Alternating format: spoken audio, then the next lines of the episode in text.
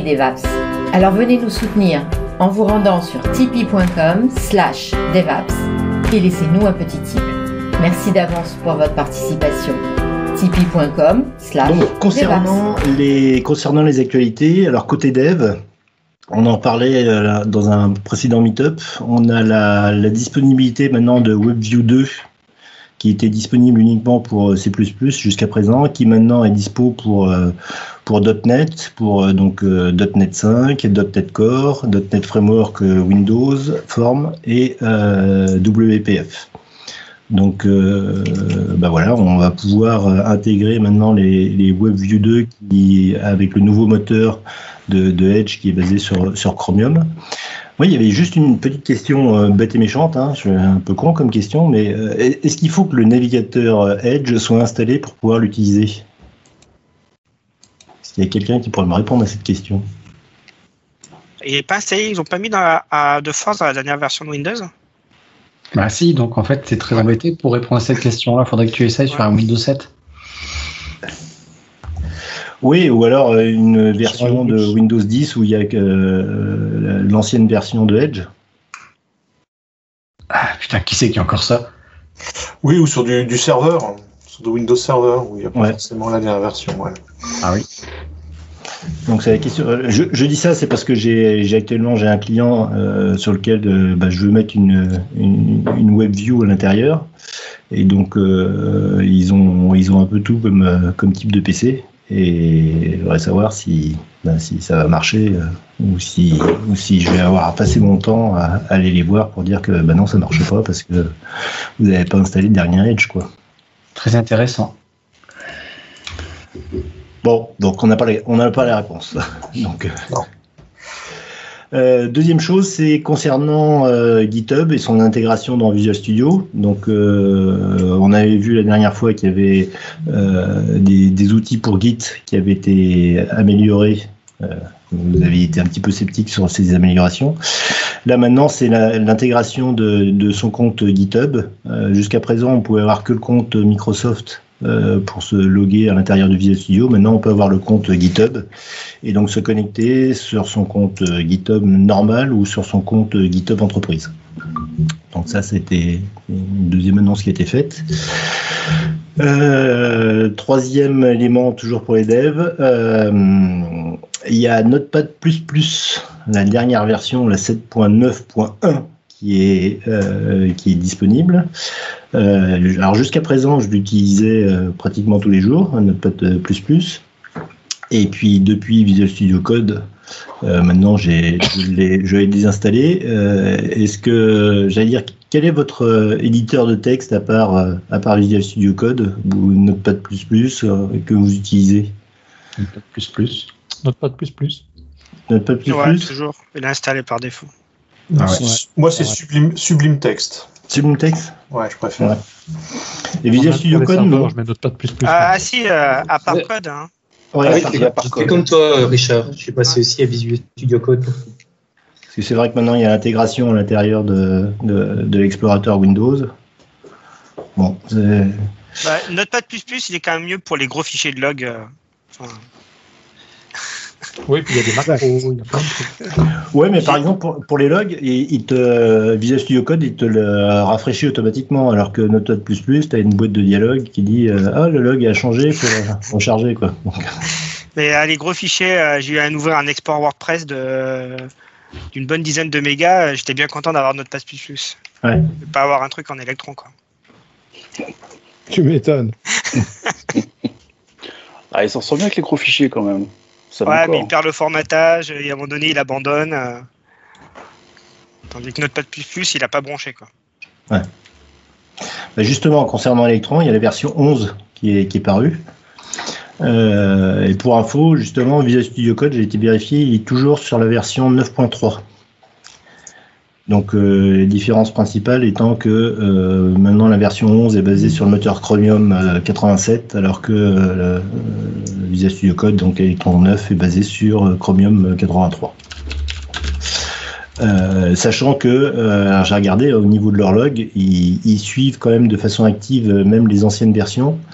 Voilà, jusqu'à la version 8. Il y a eu encore la semaine dernière des, euh, modifications, des, mises à jour de la version 8. Donc euh, ils suivent leurs leur produits.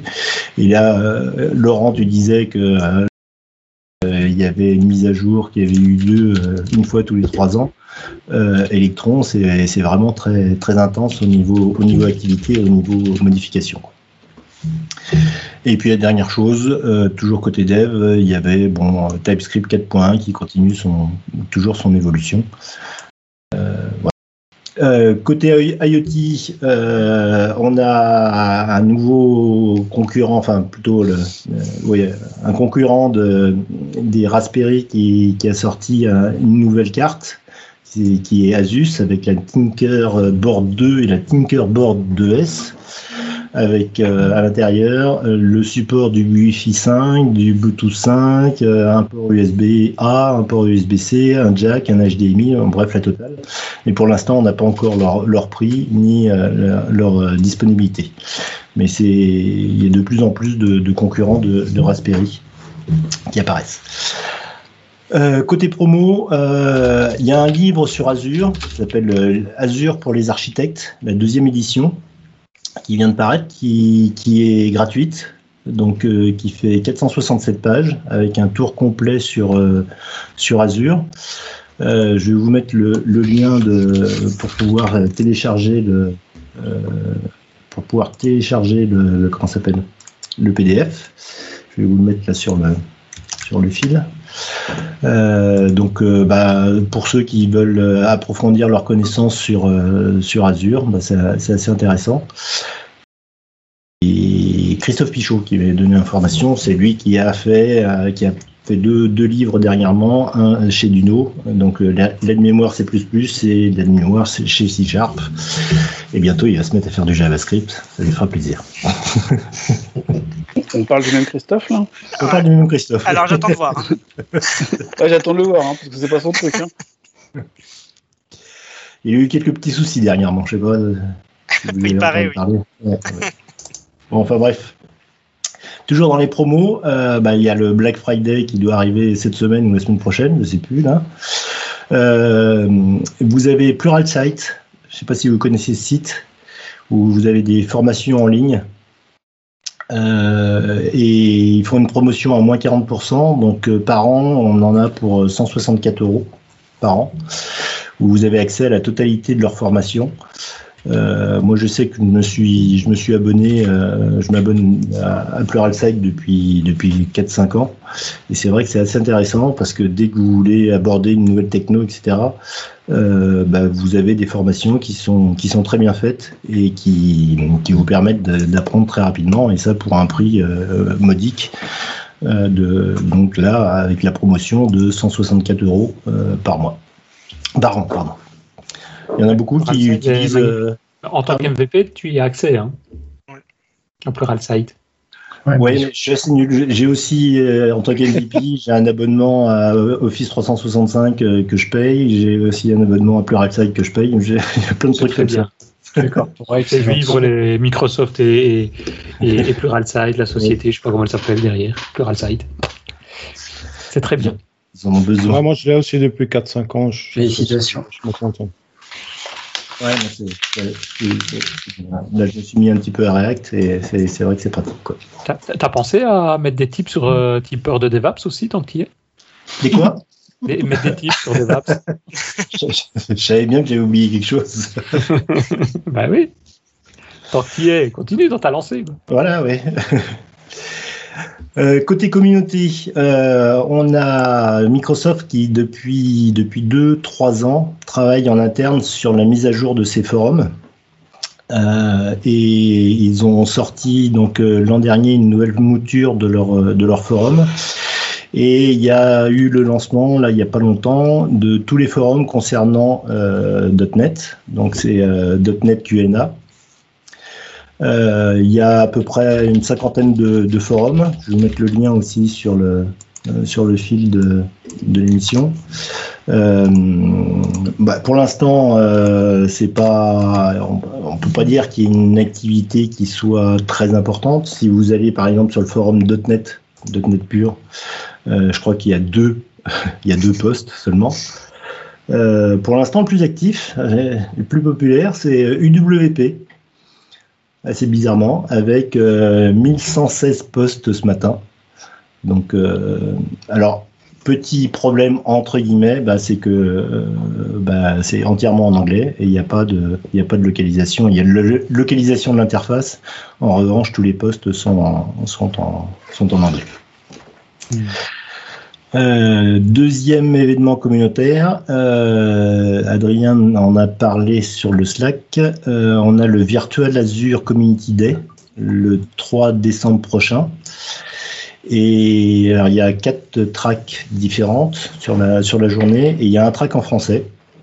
Et donc, euh, ben, je vous invite à, aller voir euh, ce, cet événement. Je vais vous mettre le lien aussi à l'intérieur. Azure.community C'est azureday.community euh, slash French.